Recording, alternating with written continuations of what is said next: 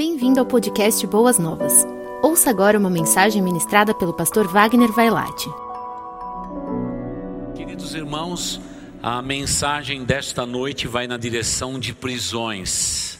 A maioria das pessoas se sentem livres, mas a grande maioria delas estão aprisionadas nos, nos próprios sentimentos de culpa, medo, ansiedade.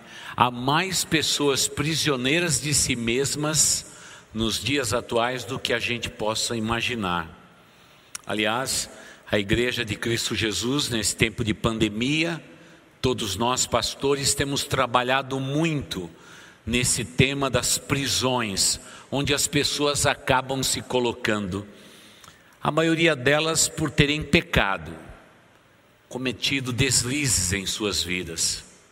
E daqui a pouco o sentimento de culpa passa a fazer parte da sua vida como um companheiro, como uma companheira, ao invés de desfrutar do prazer de um breve momento de prazer no presente, comprometendo o futuro, o futuro fica comprometido e no fundo do nosso coração a gente descobre que o pecado ele é muito perigoso na nossa vida. Foi assim que a gente terminou na semana passada, adentrando o assunto da culpa, mas falando principalmente desse sentimento horrível que o pecado, é, na verdade, redunda em nossas vidas.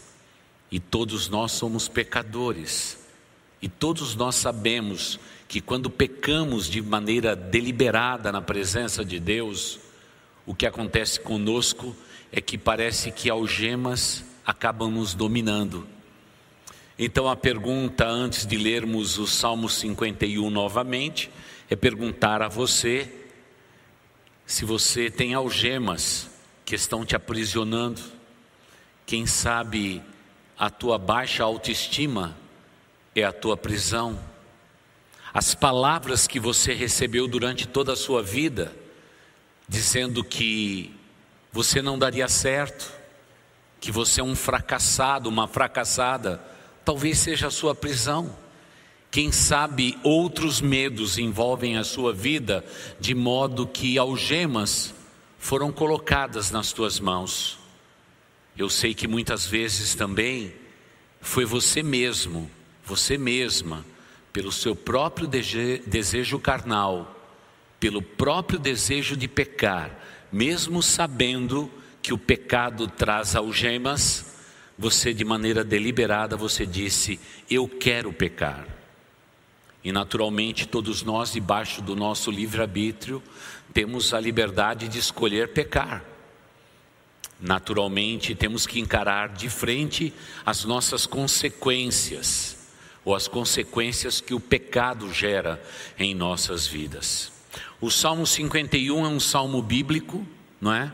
muito especial e que foi composto, gerado no coração de um homem, por um homem chamado Davi. Só pedindo para os meninos aí na câmera, na grua, estou ouvindo a voz de vocês aqui, viu? Obrigado.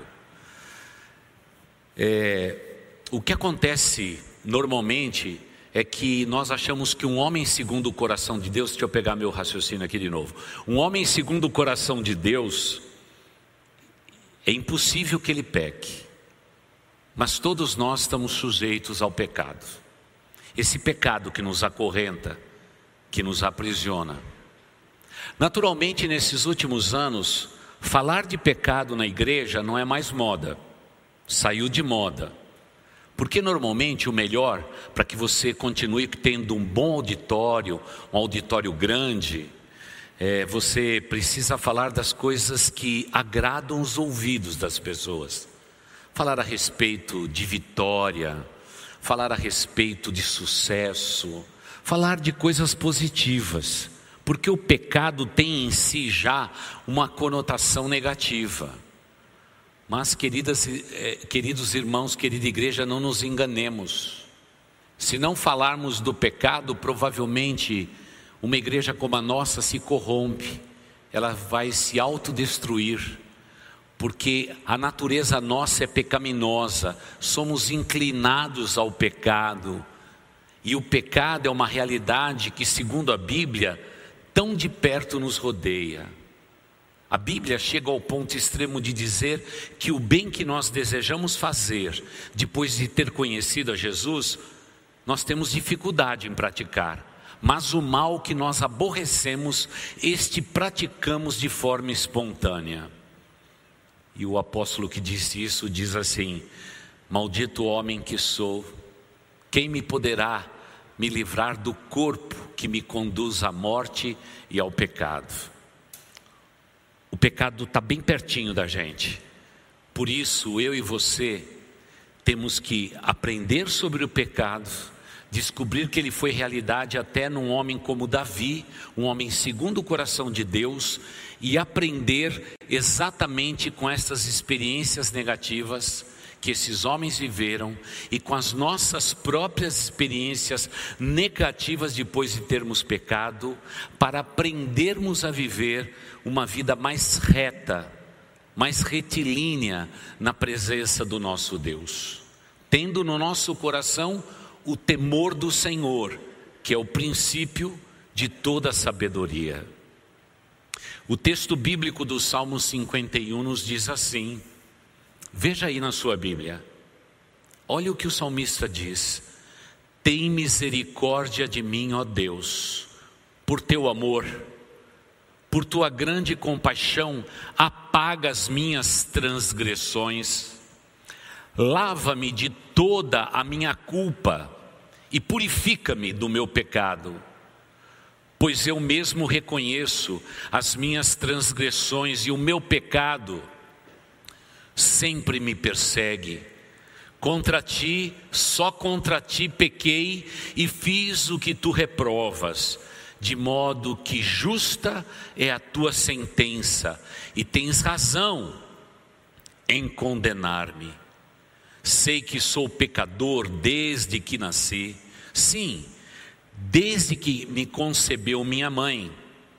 Sei que desejas a verdade no íntimo e no coração me ensina a sabedoria. Purifica-me com isopo e ficarei puro. Lava-me e mais branco do que a neve serei. Faz-me ouvir de novo é de novo júbilo e alegria, e os ossos, e os ossos que esmagaste exultarão. Esconde o rosto dos meus pecados e apaga todas as minhas iniquidades. Cria em mim um coração puro, ó Deus, e renova dentro de mim um espírito estável. Não me expulses da tua presença, nem tires de mim o teu Santo Espírito. Devolva-me a alegria da salvação e sustenta-me com espírito pronto a obedecer. Então ensinarei os teus caminhos aos transgressores, para que os pecadores se voltem para ti. Livra-me da culpa dos crimes de sangue, ó Deus, Deus da minha salvação, e a minha língua aclamará a tua justiça. Ó Senhor, dá palavras aos meus lábios, e a minha boca anunciará o teu louvor. Não te deleitas em sacrifícios, nem te agradas em holocaustos, senão eu os traria. Os sacrifícios que agradam a Deus são o espírito quebrantado, um coração quebrantado e contrito, ó Deus, não desprezarás. Por tua boa vontade, fazes Sião prosperar, ergues os muros de Jerusalém.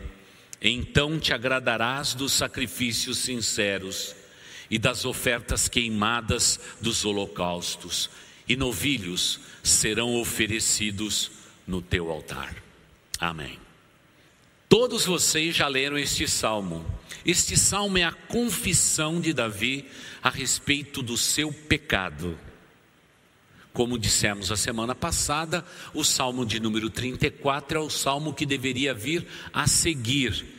Ele foi colocado antecipadamente, mas a ordem cronológica é o salmo 51 e o próximo seria o salmo 34, quando Davi é perdoado por Deus e é restaurado na presença de Deus. Se você não fez isto a semana passada, faça isto essa semana. Saindo daqui, antes de você dormir, leia o Salmo de número 34. Veja como Deus foi bondoso, compassivo, amoroso com Davi, o seu servo. Agora, irmãos, por que o pecado gera culpa em nossas vidas? É porque Deus não criou o homem para o pecado, Deus criou o homem para a sua glória. Se Deus tivesse criado o homem para o pecar, haveria dentro de nós mesmos, em algum canto da nossa mente, um lugar onde poderíamos colocar os pecados. Pecados não têm um lugar para ficar. A nossa memória vai nos aprisionar. Provavelmente teremos grandes dificuldades em entender o poder destrutivo do pecado dentro de nós. Mas, pastor, então como é que faz? É simples. Um homem peca e depois de ter pecado, ele reconhece o seu pecado, ele confessa o seu pecado e pede perdão do seu pecado. É assim que tem que funcionar. Não pecar porque Deus perdoa, mas quando pecar, reconhecer o erro da sua vida, confessá-lo, se arrepender dele e procurar não praticá-lo mais. E se algum pecado já é circunstancial na sua vida, se algum pecado já é repetitivo em sua vida, lembre-se, já não é mais pecado, é outra categoria de pecado, já é concupiscência, desejo de pecar. Pecado a gente comete uma vez, imediatamente nos entristecemos o Espírito de Deus dentro de nós, Logo na conjugação do verbo amar a Deus, o espírito entristecido diz: Você pecou. Imediatamente reconheço o meu pecado, confesso o meu pecado, declaro a Deus o meu pecado e peço para que Deus me perdoe.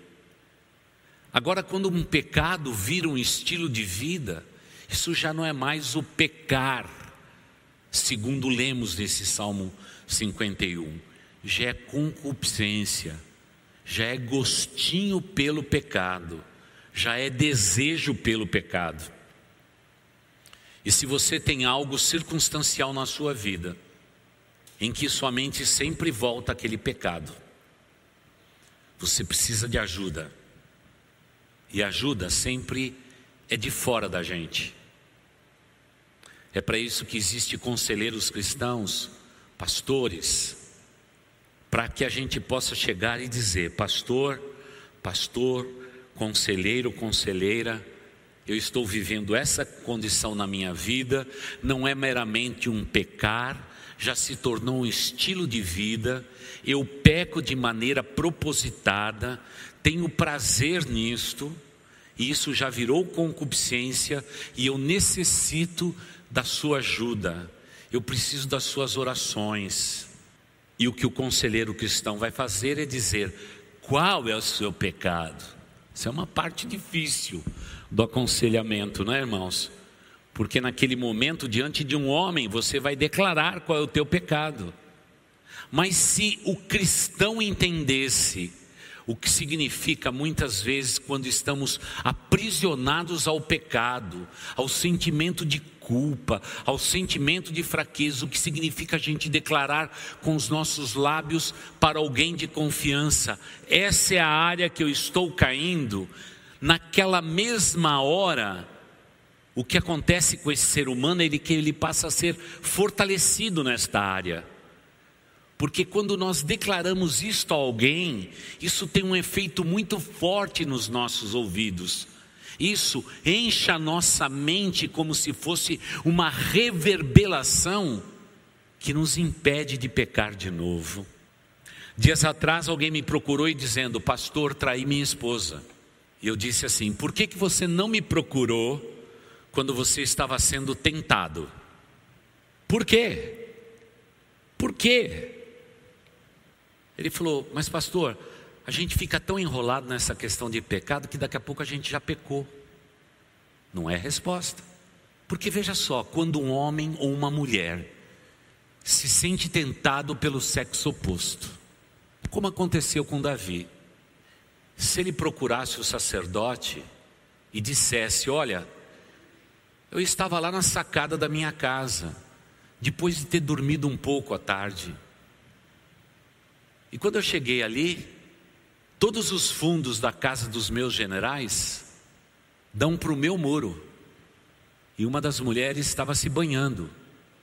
Naquele tempo não tinha suíte, queridas irmãs, não julgue essa mulher. Porque dias atrás, ainda no rádio, alguém disse isso. Ela era uma prostituta que estava se banhando para tentar o rei. Não foi bem assim, não. Precisamos estudar melhor a palavra de Deus, porque tem muito pregador raso.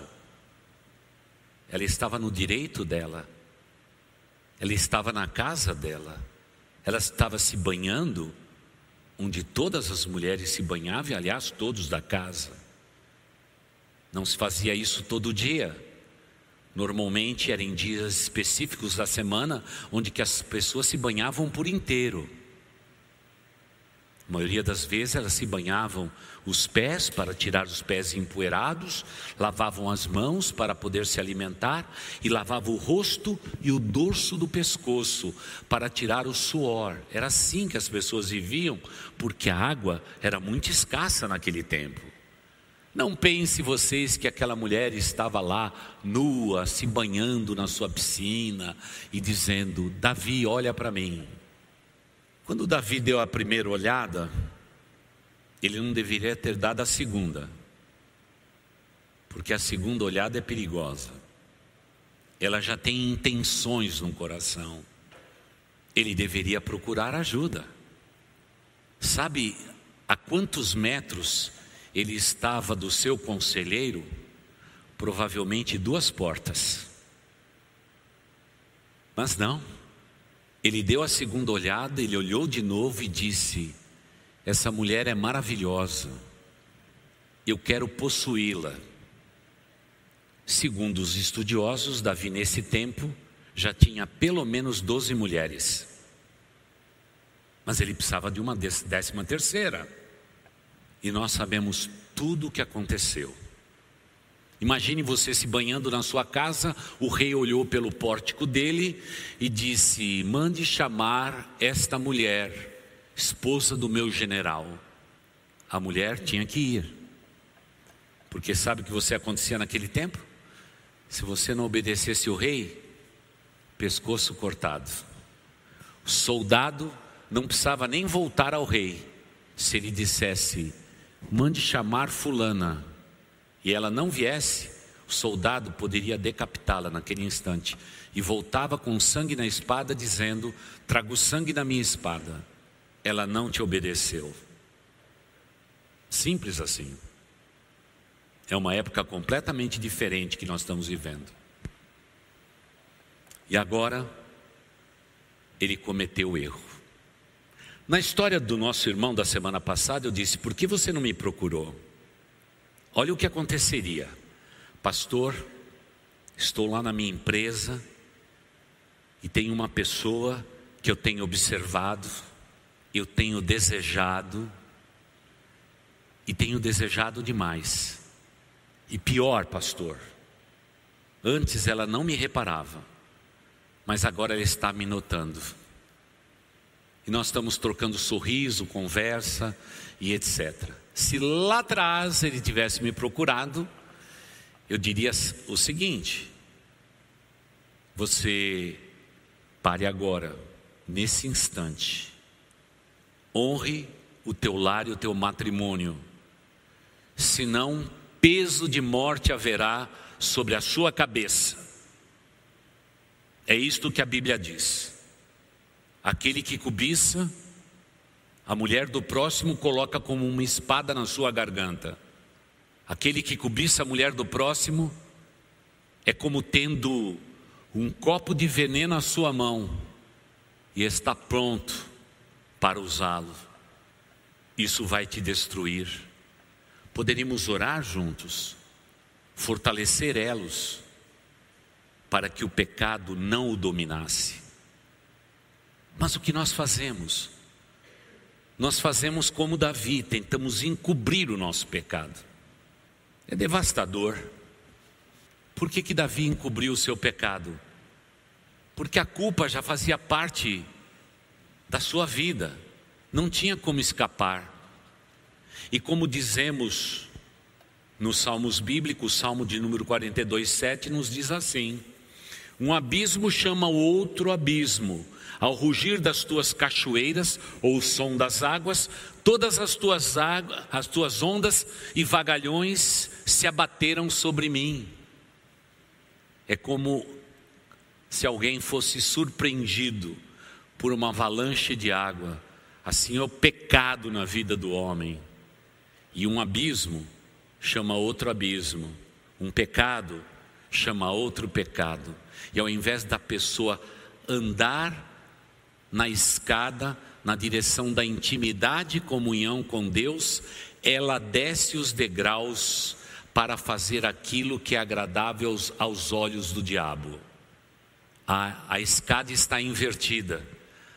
Ao invés de seguirmos no caminho da comunhão com Deus, descemos degraus abaixo, de um abismo até outro abismo, até que o pecado esteja bem pertinho da gente.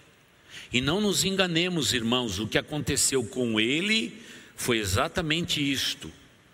Veja, por exemplo, o que nos diz o segundo livro de Samuel, capítulo 11, os versículos de 1 a 5. Veja aí na sua Bíblia, porque o Salmo 51 é Davi falando com Deus.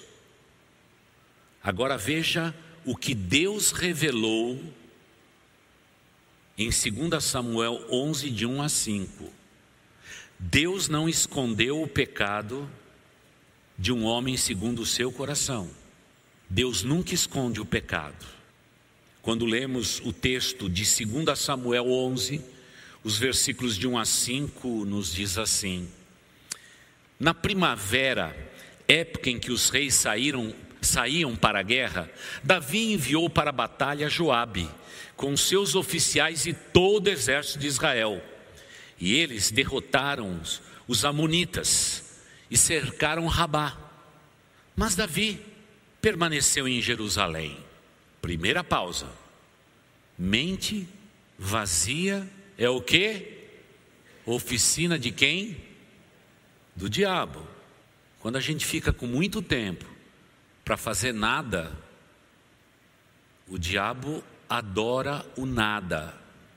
O nada é a bancada ferramental de Satanás para nos destruir. Ou seja, se você precisa batalhar, terceirize, mande seus soldados, mas você fique em casa. Sabe o que é isso aqui, irmãos? Os amonitas nesse tempo, agora tem toda uma lógica por detrás disso. Era um exército tão pequeno diante do, do exército de Israel, que Davi disse assim: para ir contra os amonitas nesse momento, eles são um grupo tão pequeno que simplesmente mandar provavelmente quatro mil soldados meus são suficientes para derrotá-lo.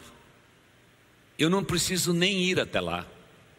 Simplesmente tire eles desses, desses campos, coloque-os para correr, que eu vou mandar para lá os meus pastores para cuidar de todo aquele território dos Amonitas. A questão do rei aqui é onde os seus gados iam pastar, e se precisasse, fazia guerra. E agora o texto vem assim: é pueril, é primavera, tudo está em flor. Uma tarde, uma destas tardes, Davi levantou-se da cama e foi passear pelo terraço do palácio. Do terraço viu uma mulher muito bonita tomando banho e mandou alguém procurar saber quem era ela. Disseram-lhe: É Betseba, filha de Eliã, a mulher de Urias, o Itita, teu soldado principal, o segundo na linha sucessória. Davi mandou que a trouxessem. se deitou com ela, que tinha acabado de se purificar da impureza da sua menstruação. Depois voltou para casa. A mulher engravidou e mandou um recado a Davi, dizendo que estava grávida. Quem olha nessa história vai dizer que azarado que foi Davi. Ela ficou grávida. Mas agora Davi vai fazer o pior. Ele vai fazer o pior. Ele vai dizer assim: e deu errado. Mas eu sou um ser humano. Eu vou dar um jeitinho nisso tudo. Então, por favor, irmãos, Tome cuidado quando você tenta dar o jeito para o seu pecado. O único jeito para o pecado é a confissão dele. Não tem outro caminho. Não tente dar um jeitinho. E aí ele bolou um plano. Vocês que são expertos em escola dominical sabem o que aconteceu nos versículos seguintes. Ele diz o seguinte: mande chamar. Ah, mande chamar Urias para mim. Pegue aquela divisão pequena de 300 homens, traga-os de volta. E eles voltaram, o rei mandou. Quem não obedecesse o rei, morte. E Urias voltou. E agora então ele dá uma ordem. Vocês, principais do meu exército, voltem para suas casas, descansem se refaça, porque daqui a pouco eu vou precisar de vocês. O que Davi imaginou? Ele vai voltar para casa, depois de um período de três meses em batalha, longe de casa, ele vai voltar para casa, vai se purificar, vai se banhar, vai se deitar com a sua esposa e de repente eu mando um recado para ela. Fique tranquila, ele deitou com você ele vai assumir essa paternidade. E aí o meu pecado fica encoberto, eu fico bonito diante de todos e ninguém vai falar mal do rei. Mas Davi deu um azar tremendo, porque Urias era um soldado que vivia junto dos seus soldados. Ele voltou junto com a sua cadeia de comando, segundo a tradição judaica, não é? Tudo era número 12. Ele provavelmente tinha 11 subordinados. Ele voltou com este grupo, fora todos os outros soldados. Todos decidiram ficar na porta principal do templo, onde normalmente os soldados, depois da batalha, ficavam. E não foi para casa. Portanto, Davi não conseguiria esconder o seu pecado. Ele chega a razoar com esses soldados. Por que, que vocês não voltam para sua casa? Por que, que vocês não descansam um pouquinho? Veja a sua esposa, bata um papo com ela.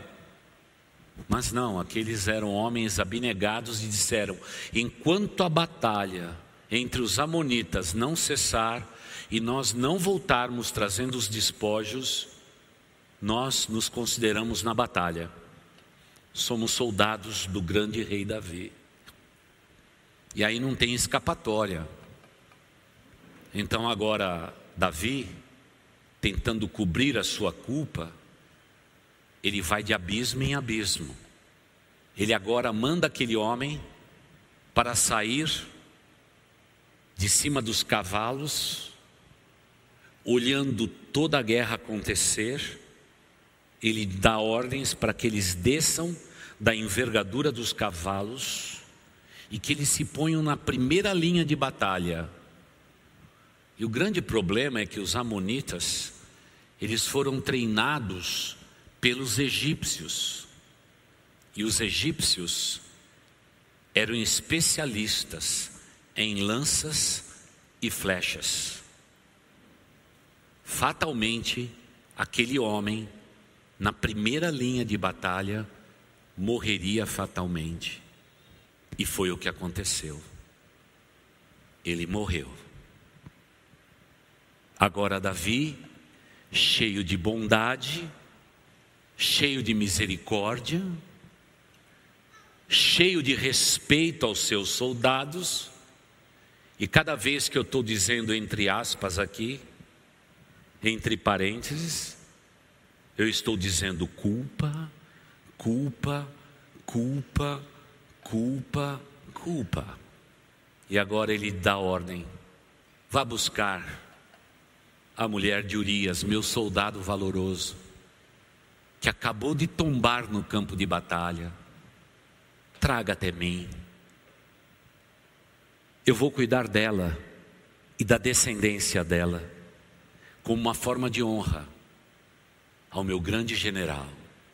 A grande questão da culpa é que nós estamos sempre dando um jeitinho, estamos tentando negá-la, estamos providenciando para os nossos Urias uma morte certa, nós costuramos um verdadeiro castelo para tentar encobrir o nosso próprio erro e tal arranjo, irmãos, não funciona.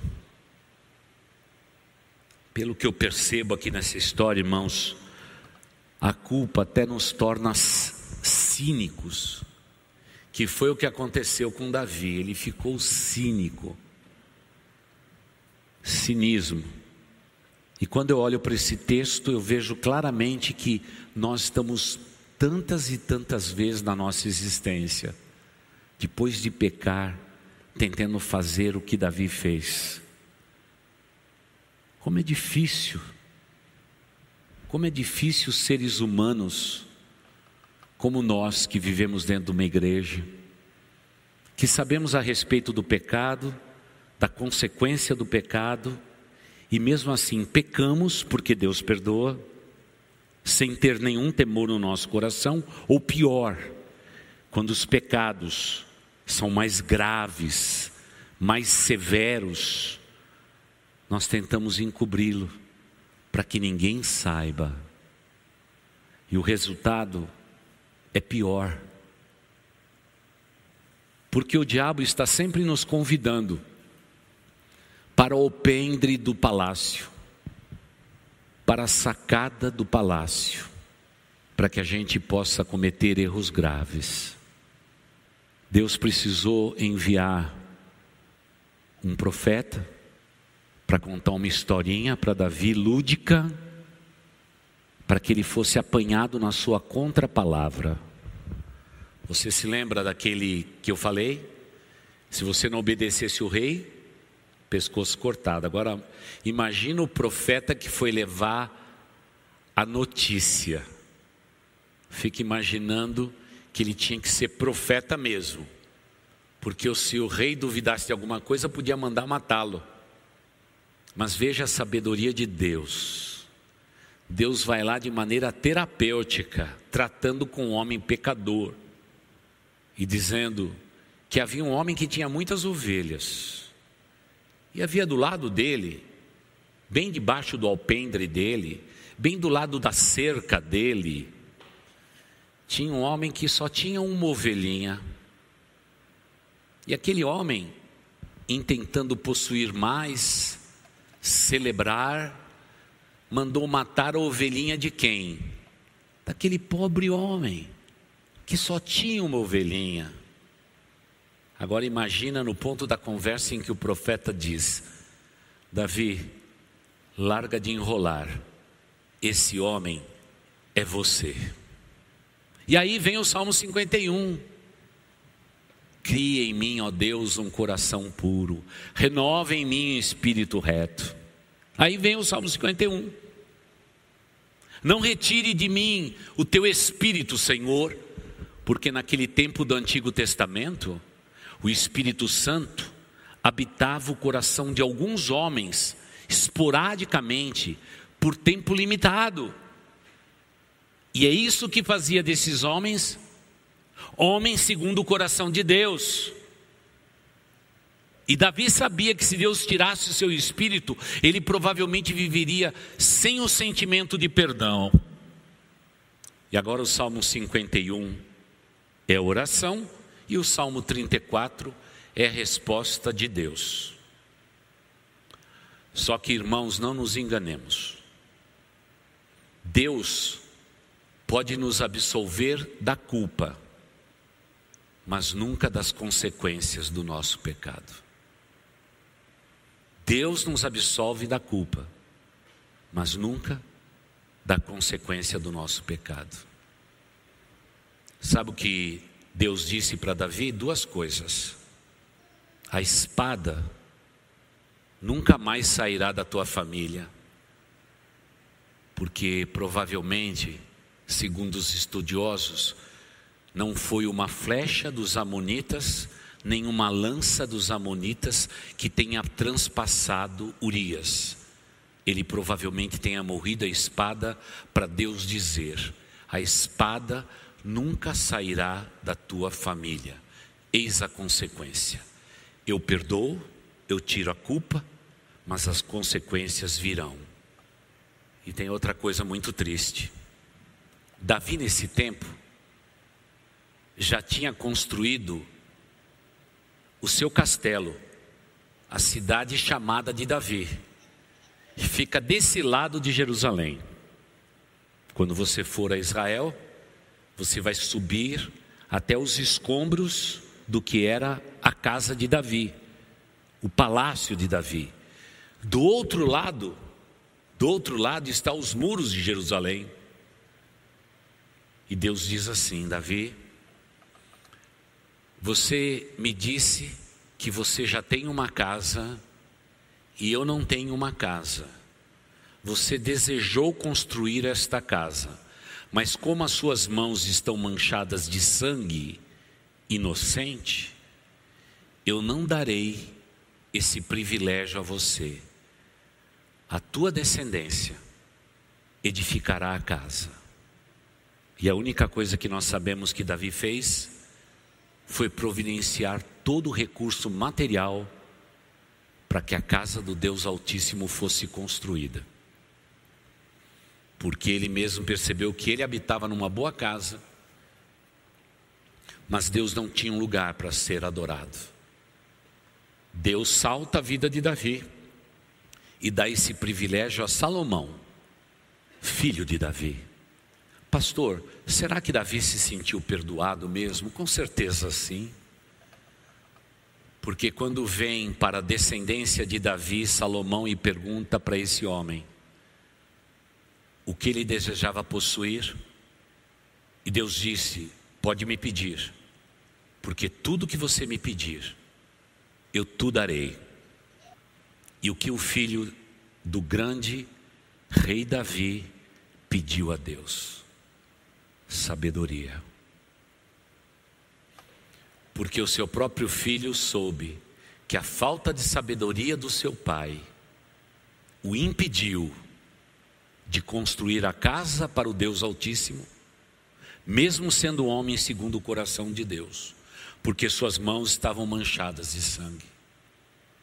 E pior do que isso, Salomão sempre soube desde pequeno que a espada nunca deixaria a descendência de Davi. Por isso, cada vez que você vê os inimigos de Israel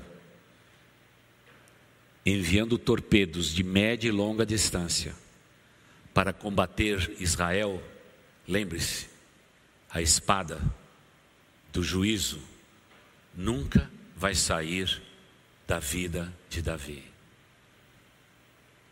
Mas, pastor, então, já que o sentimento de culpa é esse, então, conta para nós como Davi viveu os seus últimos dias sobre a face da terra. Viveu longos dias, teve uma vida fruto de tudo aquilo que ele tinha conquistado durante toda a sua existência. Mesmo com as mãos manchadas, mesmo com a espada em sua mão, a espada sobre a sua família. Pastor, qual é a lição que a gente aprende? Muito simples. Há uma diferença muito grande entre um homem adúltero, cujo estilo de vida é o adultério, e a vida de um homem que cometeu um adultério.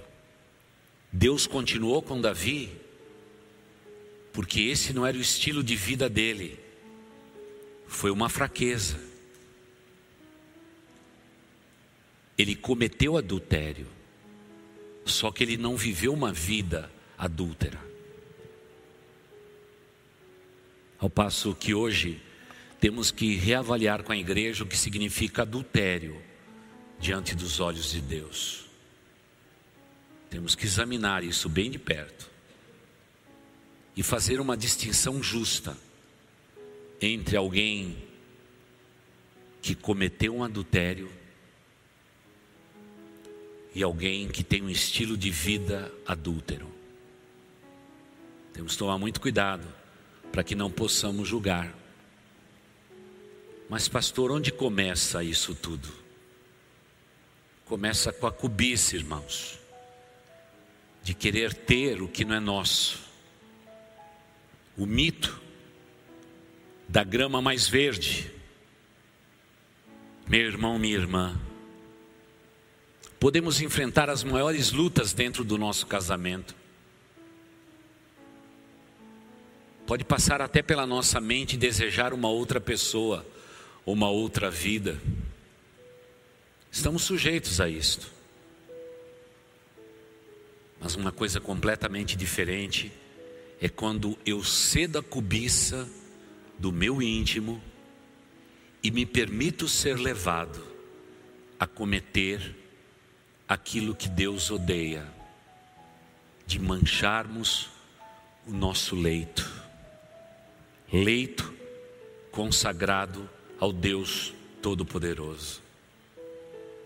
Se fizermos, pagaremos a consequência do nosso erro, mas tudo começa com um desejo. Então tome muito cuidado com seus desejos. Existem desejos que são bons, mas existem desejos que são perigosos principalmente o da cobiça. Vamos ler um texto para terminar? Tiago, capítulo 1, versículos 14, 15 e 16.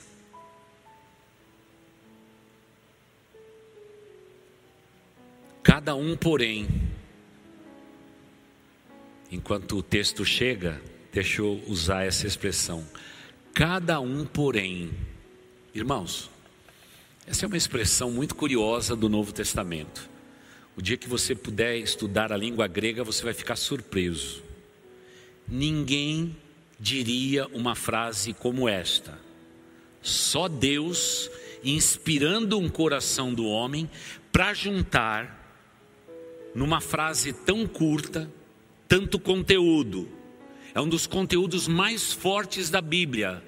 Cada um, porém, Naturalmente você vai ter tempo de estudar o, o grego. Cada um, porém, é tentado pela sua própria cobiça. Eu desejo, eu quero, eu vou possuir a todo custo, custe o que custar, se Deus aprova ou não aprova, se minha esposa aprova ou não aprova, se meu esposo, se meu pastor, se minha igreja, somos tentados pela própria cobiça sendo por esta arrastado. A palavra arrastado aqui significa um vento forte que vai te empurrar para aquele lugar. A cobiça, como um vendaval, me empurra para aquele lugar e me leva à sedução. A palavra sedução na Bíblia significa ficar completamente desprotegido, completamente nu, completamente vendido. Então a cobiça do meu coração pode me levar como um ventaval a realmente eu me despir, a eu me sentir realmente completamente vulnerável. Então a cobiça, tendo engravidado, dá luz ao quê?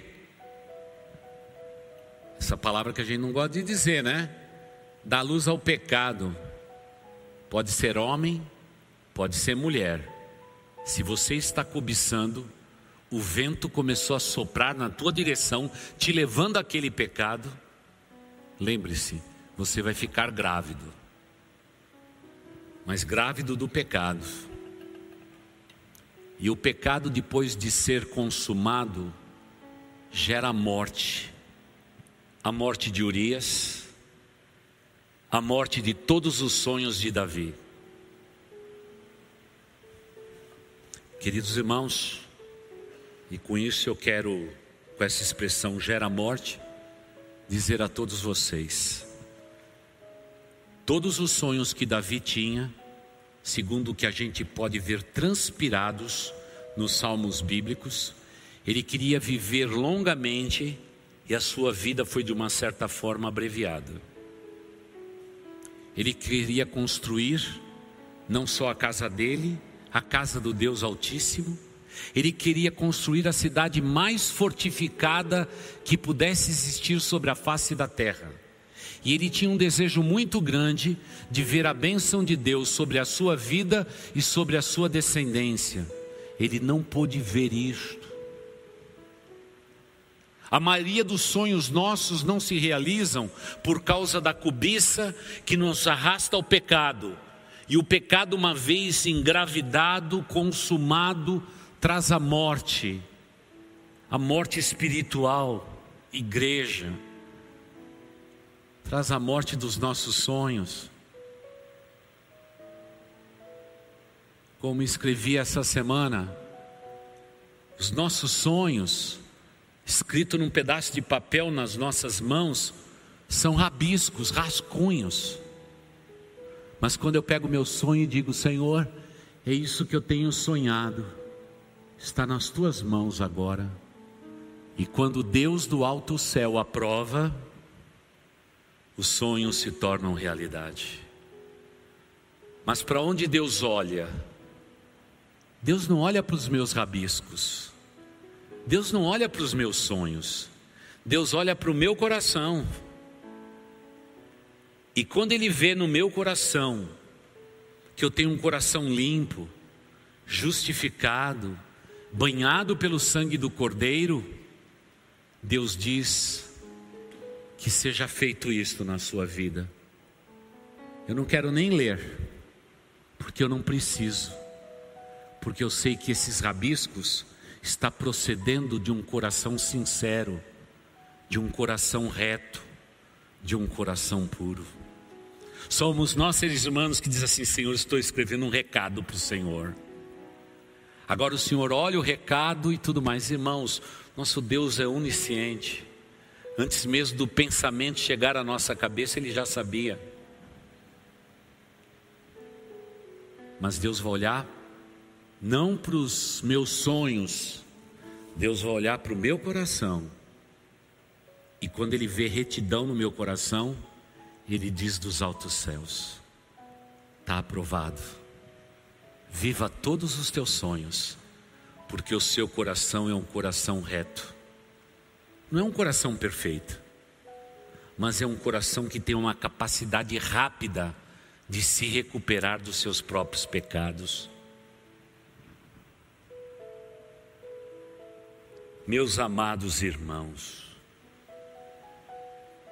não se deixe enganar. Pelo seu coração enganoso. Pelos teus desejos contenciosos. Não se deixe enganar. Por favor, porque a Deus ninguém pode enganar. Um coração sincero, um coração reto, um coração quebrantado, um coração sincero é o que Deus mais deseja. Eu sei, irmãos, nossa vida é muito rápida, a gente corre muito, mas por favor, não cometa o equívoco maior da tua vida, de uma noite reclinar a sua cabeça naquele travesseiro, sem antes se ajoelhar e pedir perdão dos seus pecados. Há um salmo de Davi que diz que nós temos que hipoteticamente até pedir perdão do pecado que a gente nem percebeu que pecou. Vê se há em mim, Senhor, algum mau caminho me conduz pelo caminho plano, o caminho aplainado, o caminho reto. O que ele está dizendo é assim: Senhor, se hipoteticamente hoje eu pequei contra alguém e não percebi, me perdoa, Senhor. Senhor, se eu cometi algum erro com alguém sem perceber, por ser humano que sou, me perdoa, Deus Altíssimo, me perdoa, porque eu quero viver no caminho reto. E repito, isso não é perfeição. Isso é uma vida onde que temos uma capacidade rápida de, me, de nos corrigir dos nossos próprios pecados. Isto é lindo, isto é maravilhoso isto é agradável aos olhos do nosso Deus. Pastor, e a culpa? Ah, irmãos, o pé de uma cama, o pé da sua cama, aos pés de uma cadeira como esta, a cada juntamento nosso, existe aqueles corajosos que chegam, se ajoelham e diz: Pai, estou aqui para te adorar. Vê se há em mim algum mau caminho e me conduza pelo caminho da tua bênção, Pai. Purifica-me, Jesus. Me perdoa dos meus pecados. Eu quero estar limpo na tua presença. Quero erguer mão santa, sem contenda, sem maledicência, sem sentimento de destruição. Quero te adorar. Essa é a vida que Deus planejou para todos nós. Mas teimosamente com isso concluo. Sabe qual é o caminho que a gente escolhe?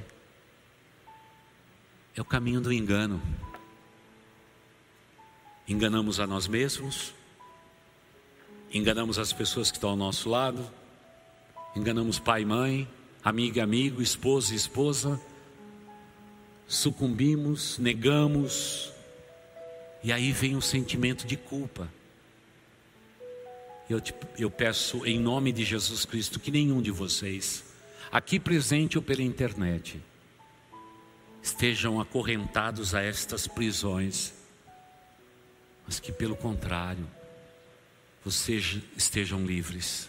Afinal, aprendemos na introdução desta série, que vamos continuar. E conhecereis a verdade, e a verdade vos libertará. Se, pois, o Filho de Deus vos libertar, verdadeiramente sereis livres. Por favor, querida igreja, amados irmãos, que dentro desta igreja, sejamos pessoas livres e conscientes para a glória do nosso Deus. E que não sejamos prisioneiros de nós mesmos, porque o pecado nos aprisiona, o sangue de Jesus nos liberta.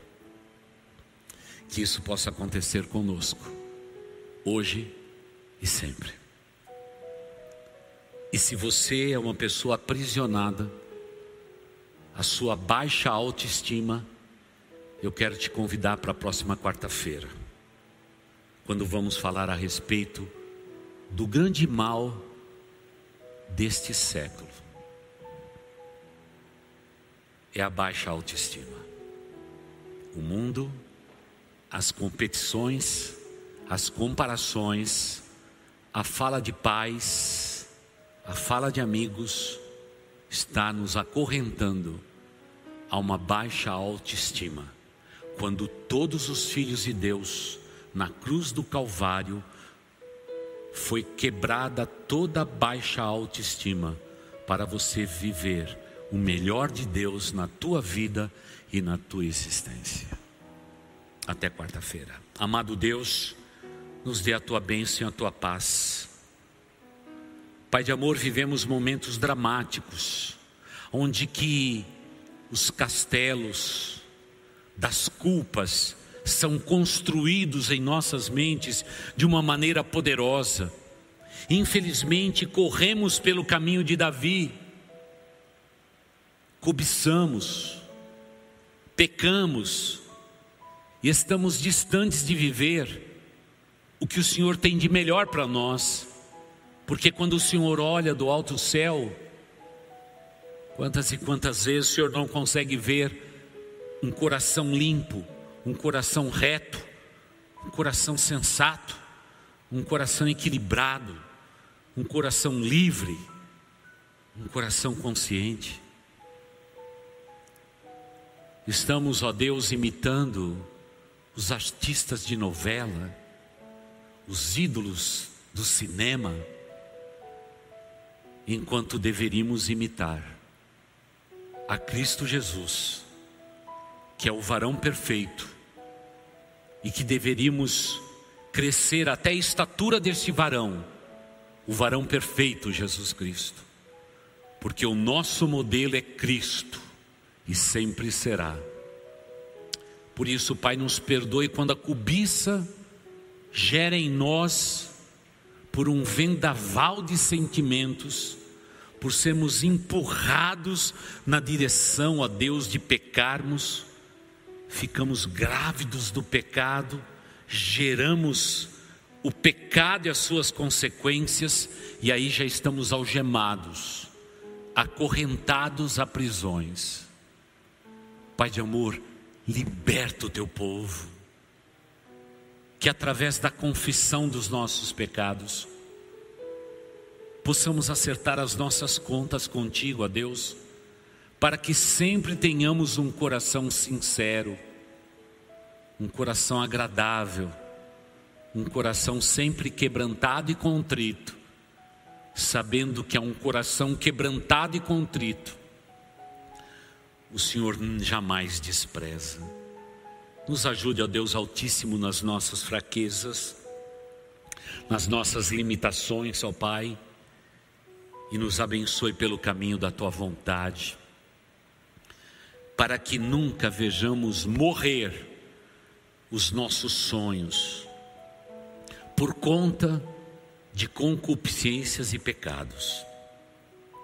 Pelo contrário, ó Deus, olhe para o nosso coração íntegro e sincero e realize os sonhos do coração do teu povo e nos abençoe nesta noite com a tua bênção e com a tua paz, porque nós oramos assim, em nome do Senhor Jesus Cristo, dizendo amém e amém. Você ouviu o podcast Boas Novas? Não se esqueça de seguir nosso canal para ouvir mais mensagens que edificarão a sua vida.